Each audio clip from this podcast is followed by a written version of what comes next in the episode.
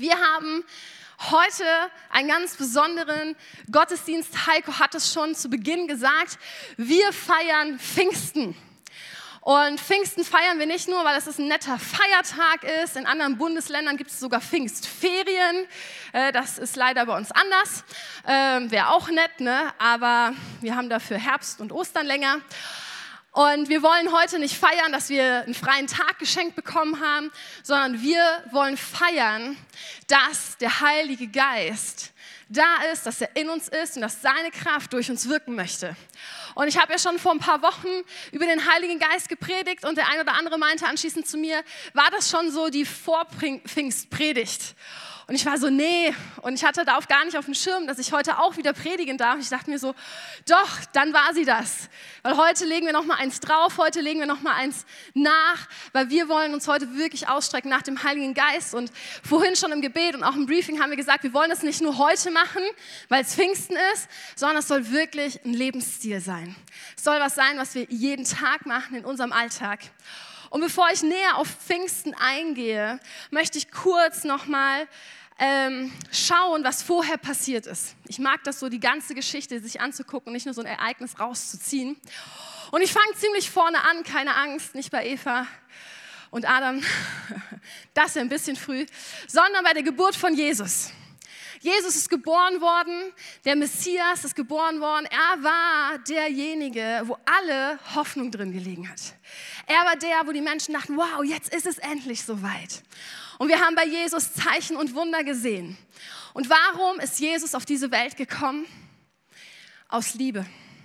Aus Liebe ist Jesus hier auf diese Welt gekommen. Johannes 3, Vers 16. So sehr hat Gott die Welt geliebt, dass er seinen einzigen Sohn gab. Das war der Grund von Anfang an, warum Jesus hier war. Von Anfang an. Liebe. Liebe ist immer die Motivation. Und auch wenn wir über den Heiligen Geist sprechen, ist Liebe das zentrale Thema. Bei Gott generell ist Liebe das zentrale Thema und das ist das, was mich begeistert. Und später lesen wir ähm, weiter in Matthäus ähm, 22, 36, fragen die Jünger ihn, Herr Jesus, was ist denn das wichtigste Gebot? Die Jünger wollten sich immer so ein bisschen betteln, ne? ihr wisst es ja, ne? kamen immer wieder mal so Fragen, was ist das Wichtigste, das Beste und so weiter. Und ich stelle mir das so vor, wie die Jünger so vorher in der Runde saßen und überlegt haben, was ist denn das Wichtigste? Du darfst nicht töten oder nee, nee, Lügen ist viel, ne, viel krasser, das, das ist das Wichtigste.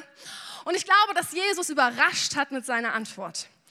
Und dort lesen wir nämlich, Jesus sagt, du sollst den Herrn, deinen Gott, lieben. Und wie sollst du das? Von ganzem Herzen, mit ganzer Hingabe, mit deinem ganzen Verstand. Dies ist das größte und wichtigste Gebot. Auch da finden wir wieder die Liebe. Aber da ist es noch nicht zu Ende, weil Jesus sagt dann weiter, ein zweites, ebenso wichtiges. Das können wir uns unterstreichen, ebenso wichtig. Es ist eigentlich fast gleichwertig. Liebe deinen Menschen wie dich selbst. Liebe deinen Menschen wie dich selbst. Mit diesen beiden Geboten ist alles gesagt, was das Gesetz und die Propheten fordern. Liebe. Mehr brauchen wir nicht. Die Liebe Gottes. Und warum sagt Gott uns das so deutlich? Weil er uns zuerst geliebt hat. Weil seine Motivation Liebe ist und er sich das so sehr wünscht, dass wir aus dieser Liebe heraus handeln, dass wir in dieser Liebe drin sind. Und dann passiert es später, Jesus stirbt, Jesus fährt in das Reich der Toten, nach drei Tagen, er steht auf und die Jünger sind zu dem Zeitpunkt echt traurig. Sie wussten, dass es passieren wird, aber sie haben irgendwie doch nicht damit gerechnet, weil sie wussten, das ist der Messias. Und dann ist es so genial, wie es weitergeht. Jesus begegnet seinen Jüngern. In Galiläa auf dem Berg hat er gesagt, geht dorthin und Jesus begegnet ihn immer wieder. Und eine Sache gibt er ihnen mit, den Missionsbefehl. Die meisten von euch kennen ihn und trotzdem möchte ich ihn nochmal vorlesen, weil auch da steckt die Liebe wieder so sehr drin. Matthäus 28, 18 bis 20. Jesus traf auf sie zu und sagte, mir ist alle Macht im Himmel und auf der Erde gegeben. Darum geht zu allen Völkern und macht sie äh, und macht die Menschen zu meinen Jüngern. Tauft sie auf den Namen des Vaters, des Sohnes und des Heiligen Geistes und lehrt sie alles zu befolgen, was ich euch geboten habe. Und seid gewiss, ich bin jeden Tag bei euch bis zum Ende der Welt. Das ist der Auftrag. Es ist klar, Herr Jesus hat noch nicht zu diesem Punkt alle retten können, aber es ist sein Herzenswunsch, der Herzenswunsch von Gott, dass alle Menschen gerettet werden, dass sie in Ewigkeit mit ihm leben können. Und man könnte meinen, okay, jetzt geht's los für die Jünger. Jetzt ist der Moment, okay, wir wissen alles. Hey, wir haben das verstanden mit der Liebe, wir haben den Missionsbefehl, jetzt geht's los. Aber nein, da sind wir noch nicht. Jesus ist ungefähr 40 Tage lang noch so da und trifft sich immer wieder mit seinen Jüngern und spricht über das Reich Gottes. Bis er dann, das haben wir letzte Woche gefeiert, ich weiß nicht, ob ihr es gefeiert habt oder Vatertag, Christi Himmelfahrt gefeiert haben und er ist wirklich bei Gott angekommen und sitzt zu Rechten Gottes. Und man könnte meinen, jetzt geht's los. Jesus ist wirklich nicht mehr hier, der Missionsbefehl, Attacke. Aber nein, es dauerte noch ein paar Tage, weil die Jünger noch nicht im Geist getauft waren. Jesus war es so wichtig, bevor es losgeht, bevor sie den Missionsbefehl wirklich antreten, dass sie den Heiligen Geist empfangen. Und was bedeutet Geistestaufe? Es ist einfach die Empfang, das Empfangen der Kraft Gottes. Und das sagt er ihnen auch, bevor er dann wirklich in den Himmel gegangen ist. Und jetzt kommen wir zu dem Text, wo ich heute immer wieder mehr darauf eingehen werde. Apostelgeschichte 1, 4 bis 8. Etwas längerer Text, aber wir werden ihn ein bisschen immer in kleineren Stücken uns anschauen. Einmal, es war bei einer gemeinsamen Mahlzeit, wies er sie an, Jerusalem vorläufig nicht zu verlassen, sondern die, Erfüll äh, sondern die Erfüllung der Zusage abzuwarten, die der Vater ihnen gegeben hatte. Und dann sagt Jesus zu seinen Jüngern, ich habe darüber ja bereits mit euch gesprochen. Johannes hat mit Wasser getauft, Ihr aber werdet mit dem Heiligen Geist getauft werden und das schon in wenigen Tagen. Da ist die Ankündigung, das, was passieren wird. Der Heilige Geist, sie werden mit dem Heiligen Geist getauft. Und dann die Jünger, es ist großartig, wie die Jünger reagieren. Diese Ankündigung führte dazu, dass die Apostel, als sie ein weiteres Mal mit Jesus zusammen waren, ihm die Frage stellten, Herr, ist jetzt die Zeit gekommen, in der du das israelische Reich wiederherstellst? Hat die Frage irgendwas damit zu tun, mit der Geistestaufe oder so? Irgendwie nicht, oder? Wie reagiert Jesus auf die Frage? Er sagt, es steht euch nicht zu, Zeitspannen und Zeitpunkte zu kennen, die der Vater festgelegt hat und über die er allein entscheidet. Aber wenn der Heilige Geist, und da kommt er wieder drauf zurück, aber wenn der Heilige Geist auf euch herabkommen wird, werdet ihr mit seiner Kraft ausgerüstet werden, um das, äh, und das wird euch dazu befähigen, meine Zeugen zu sein, in Israel, in ganz Judäa und Samarien und überall sonst auf der Welt, selbst in den entferntesten Gegenden der Erde. Das sagt Jesus seinen Jüngern. Und ich finde diese Textstelle so stark, weil Jesus uns alles eigentlich sagt oder den Jüngern vorher alles gesagt hat, was passieren wird. Und sie dennoch immer wieder nochmal andere Sachen auch fragen und schauen. Und da wollen wir jetzt ein bisschen gucken, was bedeutet das? Jesus hat ihnen gesagt, sie werden nicht mit Wasser getauft, das hat Johannes gemacht, wir taufen ja auch immer noch mit Wasser, das haben wir auch gelesen vorher, sondern sie werden mit dem Geist getauft. So, was bedeutet das jetzt genau, mit dem Geist getauft zu werden? Was klar ist, dass jeder wiedergeborene Gläubige hat den Heiligen Geist. Dafür brauchst du nicht erstmal noch irgendwie eine Taufe oder so, weil, und das wird in Römer 8, Vers 9 deutlich, wenn aber jemand Christi Geist nicht hat, der ist nicht sein. Also der gehört nicht zu Christus. Weil erst durch den Heiligen Geist können wir überhaupt uns entscheiden für Christus, weil er in uns lebt und uns Offenbarung geschenkt hat, Erkenntnis geschenkt hat darüber, wer Jesus überhaupt ist. Wozu brauchen wir dann noch die Geistestaufe? Wieso sollen wir uns dann noch erfüllen lassen? Das ist quasi Schritt zwei, dass du dem Geist erlaubst, den Heiligen Geist, dass er durch dich wirken darf. Weil er würde nie was tun, was du ihm nicht, ich sage mal, gestattest, weil er will dich ja nicht überrennen. Er lebt in dir, die Kraft ist da. Die Frage ist nur, lebst du aktiv mit der Kraft oder hältst du dich zurück?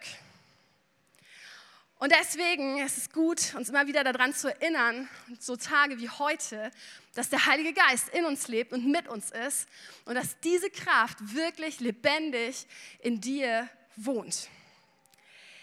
Schauen wir uns ein Beispiel an von Petrus. Petrus, bevor er mit dem Geist getauft wurde, ihr kennt die Geschichte, ist der Jünger, der Jesus dreimal verraten hatte. Er dachte, er wird es niemals machen. Aber dann kommt eine Drucksituation und wir kennen das alle, wenn wir unter Druck sind, kommt das raus, was wirklich in uns ist, oder? Und es kommt diese Drucksituation und er verrät Jesus. Und sogar dreimal. Wir sehen, er hat Angst, er hat ähm, Furcht, er ist nicht mutig an der Stelle zu sagen, doch, ich kenne diesen Jesus. Und später wird er mit dem Geist erfüllt. Und Petrus Leben verändert sich komplett. Er hat keine Angst mehr, er ist auf einmal mutig, er hat keine Menschenfurcht mehr.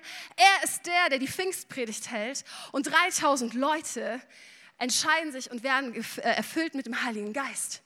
Ey, come on, er hat sich vorher nicht getraut, zu einer Person zu sagen, ja, ich kenne diesen Jesus. Und dann stellt er sich vor tausenden Menschen und gibt Zeugnis.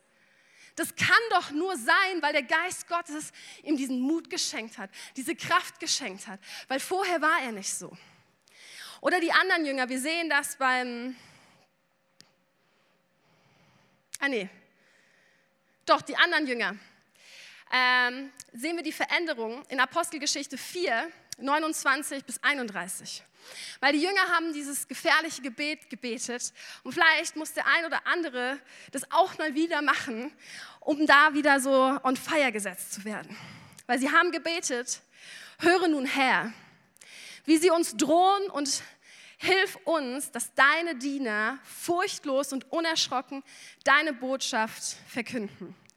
Erweise deine Macht und lass durch den Namen deines heiligen Dieners Jesus Kranke heil werden und Wunder und außergewöhnliche Dinge geschehen. Und dann kommt's, was passiert ist. Nachdem sie in dieser Weise gebetet hatten, bebte die Erde an dem Ort, an dem sie versammelt waren. Sie wurden alle mit dem Heiligen Geist erfüllt und verkündeten die Botschaft weiterhin frei und unerschrocken. Ist genau das, was Heiko gesagt hat, dieses Beben zu spüren. Ja, wenn du mit dem Heiligen Geist wirklich entfacht wirst. Und es muss manchmal gar nicht so, das kann natürlich die Erde beben, es kann aber auch einfach innerlich sein, wo du merkst, ey, der Geist ist da und mir ist gerade alles egal, ich gehe mutig voran. Die, die Bibel sagt, hey, sie waren unerschrocken und frei. Sie sind dann losgegangen und haben das Wort verkündet. Und wir sehen, vorher waren sie eingeschüchtert dann haben sie gebetet und danach waren sie neu erfüllt mit dem Geist und waren unerschrocken und frei. Apostelgeschichte 17, Vers 6 spricht die Bibel von Paulus und einigen Nachfolgern von Jesus. Diese Leute, die die ganze Welt in Aufruhr versetzten, sind jetzt auch hier. Sie standen vor Gericht zu diesem Zeitpunkt. Und in anderen Übersetzungen heißt es nicht, die die ganze Welt in Aufruf versetzen, sondern der Erdkreis erregte oder die Welt auf den Kopf stellten. Paulus und andere sind von Stadt zu Stadt gezogen und haben das Evangelium verkündet. Genauso wie Jesus ihnen das aufgetragen hat im Missionsbefehl. Was war die Motivation? Die Motivation war Liebe. Weil sie wollten, sie haben verstanden, hey, alle müssen Jesus kennenlernen. So wie ich es kennengelernt habe. So wie ich ihn kennengelernt habe, damit sie auch in Ewigkeit leben können. Und wisst ihr, Paulus, denn dem ist es nicht einfach gefallen. Der hat Verfolgung erlebt, der stand mehrmals vor Gericht, er wurde geschlagen, er wurde ausgelacht, er wurde bedroht und er hat trotzdem weitergemacht. Und warum? Weil der Heilige Geist ihn unerschrocken und frei gemacht hat. Und Paulus hätte tausend Gründe gehabt zu sagen, ach, ich setze mich jetzt in mein kleines Kämmerlein, ich ziehe mich zurück und ich warte, dass Jesus wiederkommt, weil ich weiß, er kommt wieder. Aber Paulus hat gesagt, nein, ich gehe voran. Ich gründe eine Gemeinde nach der anderen und ja, ich werde verfolgt, aber der Geist Gottes gibt mir die Kraft, um weiterzumachen. Und welche Situation hast du, wo du gerade denkst, ich ziehe mich zurück in mein Kämmerlein, ich kann nicht mehr, ich will nicht mehr? Und wo ist es bereit, dass du Gott, du sagst, hey, gib mir neue Kraft, Heiliger Geist, und er dich frei macht von deinen Gedanken, frei macht von Brücken, die irgendwie da sind, und du unerschrocken weitergehst. Weil das ist das, was der Geist mit uns macht.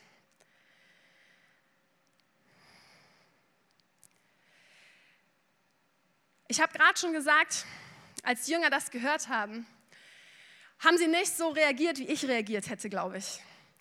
So, Jesus sagt ihnen, ey, ihr werdet mit dem Geist getauft. Und dann, ich lese es nochmal vor, sagten, stellten die Jünger ihn eine Frage. Und die Frage ist, Herr, ähm, ja, Herr, stellst du in dieser Zeit für Israel die, Königreich, äh, die Königherrschaft wieder her. Ich denke so, hä Jünger, habt ihr nicht gehört, was er gerade gesagt hat? Und ihr seid auf einmal bei Israel und dort und was da passiert. Und ich weiß nicht, keine Ahnung, ich bin da so ein bisschen impulsiver, glaube ich, als Jesus. Ich finde, er hat so gechillt reagiert. Ich hätte so gesagt, Leute, habt ihr nicht verstanden, was ich eigentlich gesagt habe? Und Jesus ist so ganz entspannt, finde ich. Vielleicht seht ihr das auch anders, aber es ist so in meinem Kopf. Und Jesus sagt einfach, es ist nicht eure Sache, die Zeit oder Zeit, den Zeitpunkt äh, zu kennen, die der Vater in seiner eigenen Vollmacht festgesetzt hat. Und das war's. Es ist einfach nicht eure Sache. Er erklärt es gar nicht.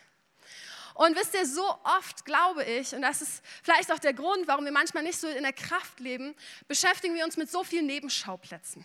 So viele Sachen sind uns wichtiger. Ja, und da gibt es so viele Themen, gerade als Christen. Die Jünger, die Frage nach Israel. Ich weiß, ich bewege mich gerade auf ganz dünnem Eis. Wenn ich jetzt hier eine, ein Forum aufmachen würde, nur fünf Minuten, lass uns mal über Israel sprechen. Ja? Was ist deine Meinung? Wie sollten wir damit umgehen? Was sollten wir hier in der Kirche wie machen? Und dann würde der, würden die einen sagen, hey, lass uns bitte eine Israel-Flagge aufhängen und jeden Sonntag dafür beten und äh, eine Missionsreise dahin machen und uns um die Juden kümmern und keine Ahnung. Und die anderen würden vielleicht sagen, hey, was willst du eigentlich jetzt mit Israel? Ich verstehe das gar nicht. Warum ist das für dich so wichtig? Ja, jetzt mal ganz plakativ, so zwei Extreme. Und ich will mich auch gerade gar nicht positionieren, das ist ne, kritisch. Sonst habe ich gleich ganz viele Diskussionen über das Thema, was ich gerade gar nicht haben möchte, weil es geht ja um den Heiligen Geist. Ja, aber ihr versteht, da könnte jetzt eine Diskussion hochkommen, worum es gar nicht wichtig ist.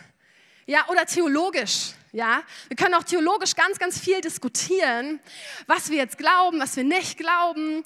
Ähm, keine Ahnung, ich habe einen Professor gehabt, ähm, in meiner Uni-Zeit. Ich habe evangelische Theologie an der, Ho also an der Universität studiert. Und ganz viele haben mir gesagt, Jeanette, wenn du das studierst, du wirst danach weniger glauben. Weil die leben das anders als wir. Und ich dachte so, ach Quatsch, war auch nicht so. Aber ich habe ganz viele Leute getroffen, die haben nicht an Jesus geglaubt, aber haben, das, haben Theologie studiert. Das habe ich noch nicht verstanden. Naja, aber es gab diesen einen Moment, dieser einen Vorlesung, ich weiß es noch, und diesen Professor, also den Dozenten, den mochte ich, der war echt cool. Und dann erzählt er von diesem Pfingstereignis und sagt so, ja, und dann haben die Leute ja auch so reagiert und ja auch körperlich reagiert und ach, das war ein epileptischer Anfall. O-Ton hat er gesagt. Und ich sitze in dieser Vorlesung und denke mir so, das hat er jetzt nicht gesagt. Am liebsten wäre ich aufgesprungen, hätte gesagt, was glauben Sie denn? Wissen Sie nicht, wer der Heilige Geist ist? Und er wirkt heute noch. Und Aber ich habe das nicht gemacht. Ja, es war gerade gar nicht Thema. Es war Kirchengeschichte, also hatte null damit irgendwie zu tun. Aber es wäre, es ist ein Nebenschauplatz, wo wir lange Stunden drüber diskutieren können.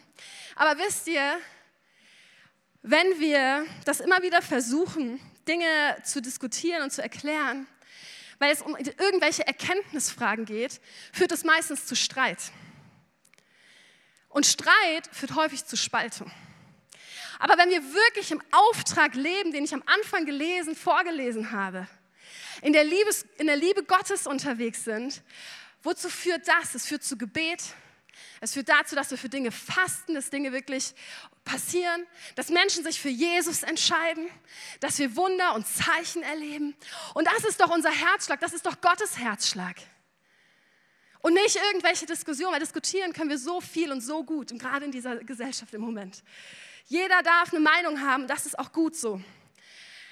Aber nicht immer ist die Meinung gerade das Wichtigste. Wo ist die Kraft des Geistes, wovon ich so rede? So dieses, ah, wisst ihr, es kann sein, dass wenn du dich zu viel mit Nebenschauplätzen beschäftigst, dass der Heilige Geist nicht wirken kann oder gerade nicht wirkt, weil du ihn betrübst. Weil du dich nicht nach dieser Liebe Gottes ausstreckst. Und das sagt auch Epheser 4,30 und betrübt nicht den Heiligen Geist. Oder 1. Thessaloniker 5, Vers 19. Den Geist löscht nicht aus. Wenn wir in der Kraft des Geistes leben wollen, da müssen wir uns nicht in erster Linie nach der Kraft ausstrecken. Das wäre ja die logische Konsequenz. Ich will die Kraft, ich strecke mich nach der Kraft aus. Nein, ich muss mich nach der Liebe Gottes ausstrecken. Weil das ist die Motivation. Weil, was möchte denn der Heilige Geist, der in uns lebt? Er möchte, dass wir die Menschen lieben, dass wir sie so sehen, wie Gott sie sieht und dass sie Jesus kennenlernen. Und wie der Geist das tut, ob jetzt durch eine Heilung, durch ein Wunder, durch ein Zeugnis, durch irgendwas, das ist in erster Linie gar nicht so relevant, sondern dass wir die Menschen lieben und dadurch kommt die Kraft zur Geltung. Und wenn du diese rettende Liebe hast in deinem Herzen, du merkst, der Heilige Geist ist da, dann ist vielleicht so die Frage, wie können wir jetzt Menschen erreichen, wenn wir diese rettende Liebe in uns haben? Wie geht es jetzt? Ganz praktisch. Und das ist jetzt auch mein letzter Punkt. Die Renten, die, diese unglaubliche Macht des Heiligen Geistes können wir offenbaren, indem wir Zeugen sind.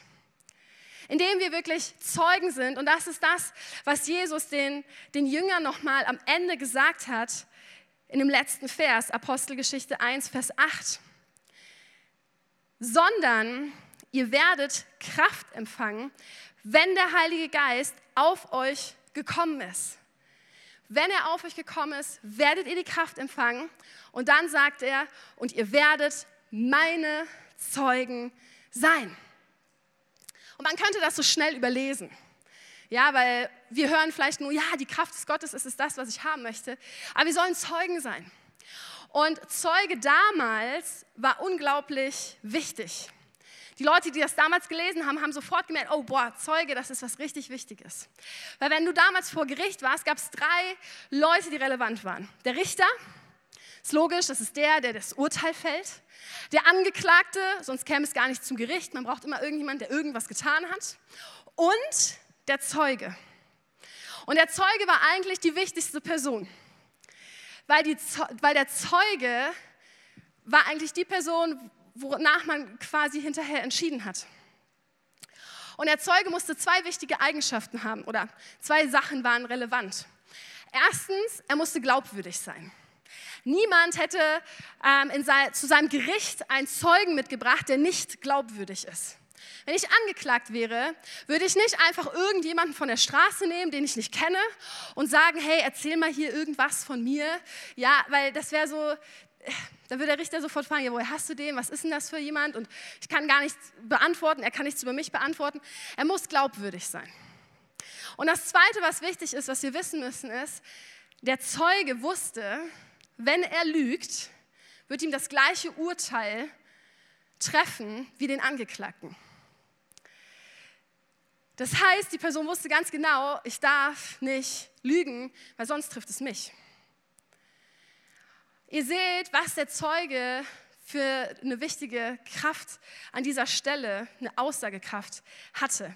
Und jetzt sagt Jesus, wir sollen seine Zeugen sein.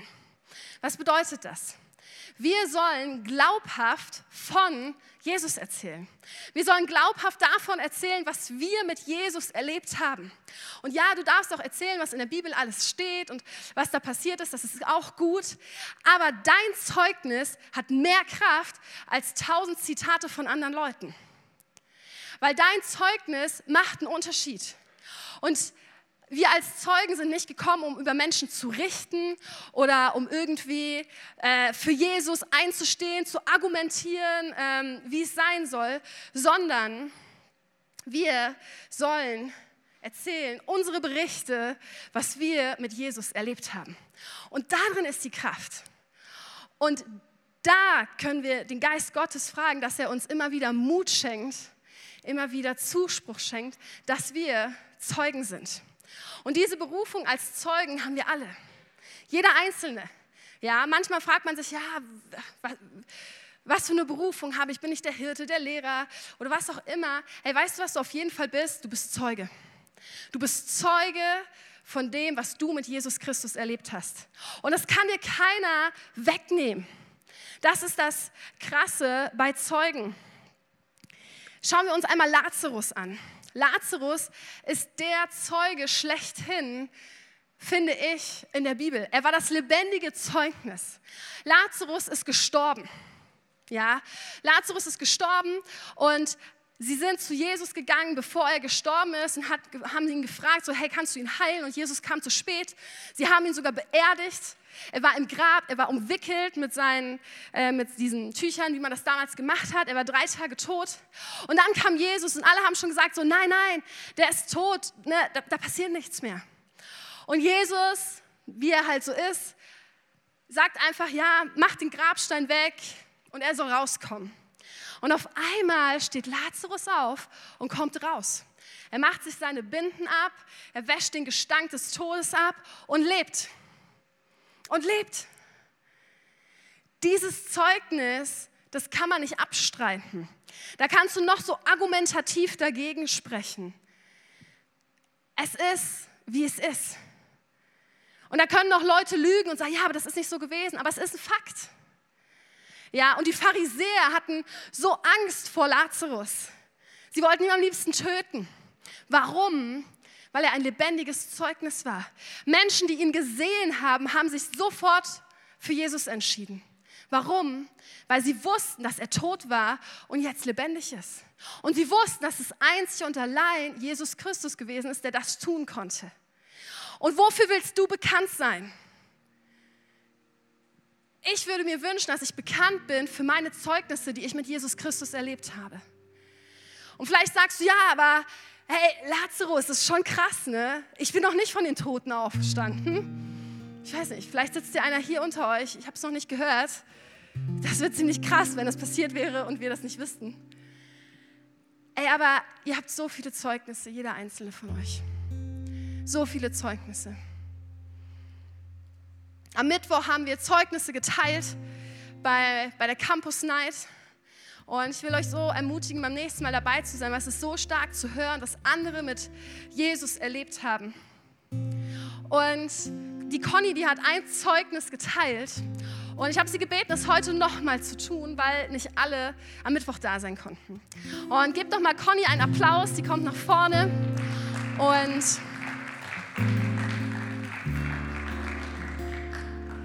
sie wird das Zeugnis nochmal teilen weil ich fand es so stark. Ja, die meisten, die kennen mich und die meisten wissen auch, dass ich eine ziemlich große Klappe habe und eigentlich äh, keine Probleme mit anderen Menschen, aber wenn ein Vorgesetzter vor mir steht, dann bin ich ganz klein mit Hut. Und ähm, ich traue mich dann auch nicht immer das zu sagen, was ich gerne sagen würde und vor allem traue ich mich meistens nicht, meine Meinung selbst zu vertreten. Und ähm, wir hatten ja Credo-Konferenz und so ein Heilungswunder, das merkt man ziemlich schnell, wenn der Rücken nicht mehr wehtut oder wenn die Knie nicht mehr wehtun oder wenn irgendein anderes Leiden verschwunden ist.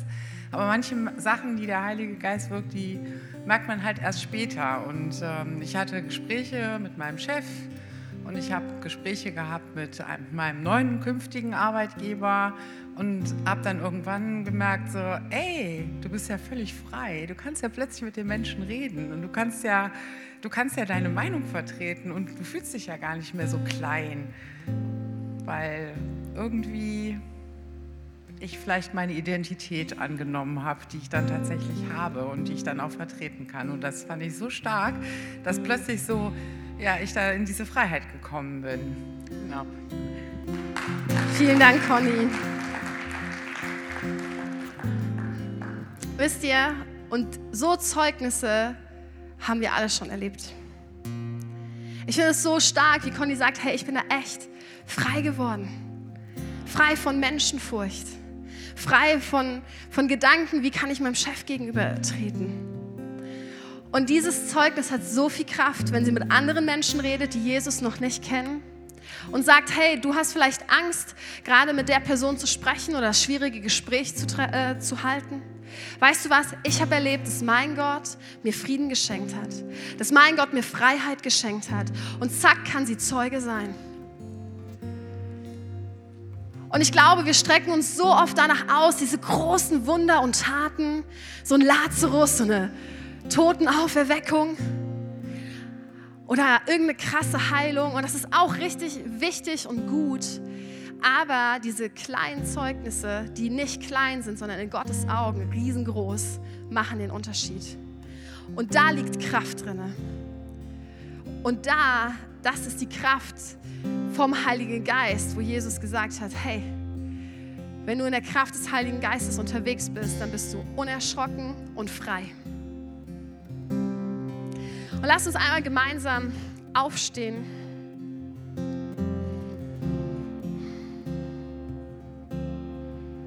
Wir wollen gleich noch mal eine längere Zeit des Lobpreises haben, wo wir uns ausstrecken können nach dem Heiligen Geist wo du noch mal vor ihn kommen kannst und vielleicht Situationen hinlegen kannst, wie Conny mit ihrem Chef. Und Gott einlädst, den Heiligen Geist einlädst, dass er einfach dir Kraft schenkt in diesen Situationen, dass er dich frei macht. Aber bevor wir das machen, möchte ich kurz die Leute fragen, die vielleicht noch nicht lange oder noch gar nicht mit Jesus unterwegs sind, ob sie anfangen möchten, in dieser Liebe unterwegs zu sein. Ich habe viel vom Missionsbefehl gesprochen, von der Liebe Gottes. Und vielleicht sitzt du heute hier und sagst, ja, ich möchte diese Liebe empfangen.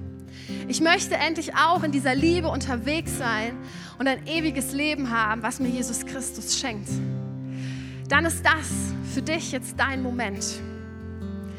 Und dieser Moment soll jetzt wirklich ganz privat und auch praktisch sein. Deswegen möchte ich kurz, dass wir einfach unsere Augen schließen.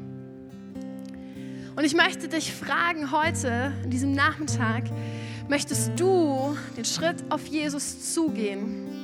Seine Liebe für dich annehmen, das, was er am Kreuz getan hat, für dich annehmen, dass du frei wirst von deinen Sünden und ein Leben in Ewigkeit hast, dann melde dich jetzt als Zeichen vor Gott, als Zeichen einfach für mich und für das Team, dass wir gleich für dich beten können. Wenn du sagst, ja, ich möchte Jesus an erste Stelle stellen und er soll mein Herr und mein Retter sein, dann gib uns jetzt einfach ein kurzes Zeichen.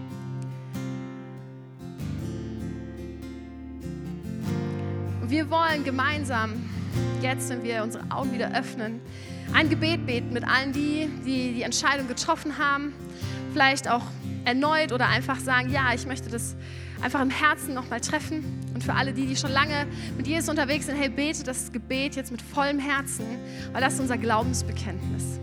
Wir beten das jeden Sonntag, weil das ist das, was wir glauben, wo wir Jesus an erste Stelle stellen.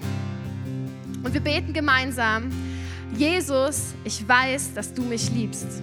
Es gibt nichts, was ich tun könnte, damit du mich mehr liebst. Und durch nichts, was ich tue, würdest du mich weniger lieben. Du bist für mich gestorben und auferstanden. Ich glaube an dich. Du bist mein Gott, mein Retter und mein Herr. Bitte schenke mir die Vergebung meiner Schuld. Ich möchte als dein Kind leben und du sollst mein ganzes Leben bestimmen. Ich danke dir, dass ich durch dich wirklich frei bin und ein Leben in Ewigkeit habe. Amen. Amen. Wenn du heute eine Entscheidung getroffen hast, dann wird eine Person aus, von unserem Team auf dich zukommen und dir ein Startpaket schenken. Da ist eine Bibel drin, da sind ein paar Infos drin, wir wollen jetzt gemeinsam mit dir auf die Reise gehen. Und falls keiner auf dich zukommt, geh einfach auf den Infopunkt, äh, zum Infopunkt oder zu einem unserer Mitarbeiter und wir würden uns total freuen, mit dir gemeinsam dieses neue Leben, in das neue Leben zu starten. Und jetzt wollen wir wirklich nochmal vor Gott kommen. Jetzt wollen wir uns ausstrecken nach dieser Kraft des Heiligen Geistes. Wir haben vorhin schon so sehr dafür gebetet, dass Menschen neu erfüllt werden, neu erfüllt werden mit diesem Feuer des Geistes. Und dass wir, und das ist so mein Gebet für heute, wirklich anfangen, Zeugen zu sein. Und frag doch Gott, wenn du gerade nicht weißt, wie kann ich Zeuge sein? Gott, was ist mein Zeugnis? Was ist das, was ich mit dir erlebt habe? Und ich bin mir sicher, er wird Dinge wieder in dich hervorheben, Dinge, wo du was erlebt hast mit Gott. Vielleicht ist es aber auch für dich dran, dass du anfängst, ich hatte das so auf dem Herzen, wieder für Personen zu beten, die noch nicht mit Jesus unterwegs sind, wo ein bisschen so die Motivation nachgelassen hat. Wir kennen das alle so, wo wir denken, hey Gott, warum ist diese Person immer noch nicht bei Jesus? Ich bete schon für Jahre. Er gibt nicht auf. Bleib da dran. Dein Gebet macht den Unterschied. Und ich will dich ermutigen, lass dir neue Leidenschaft für diese Person im Gebet aufs Herz legen. Und streck dich jetzt aus nach dem Heiligen Geist, nach seiner Gegenwart und fühl dich ganz frei in dem, wenn du dich hinknien möchtest, wenn du ähm, nach vorne kommen möchtest oder lieber nach hinten oder was auch immer, das ist jetzt deine private Zeit. Und lad den Heiligen Geist ein, dass er dich erfüllt, dass er wirklich dein Herz jetzt in diesem Moment anrührt und wir echte Begegnung jetzt mit ihm haben.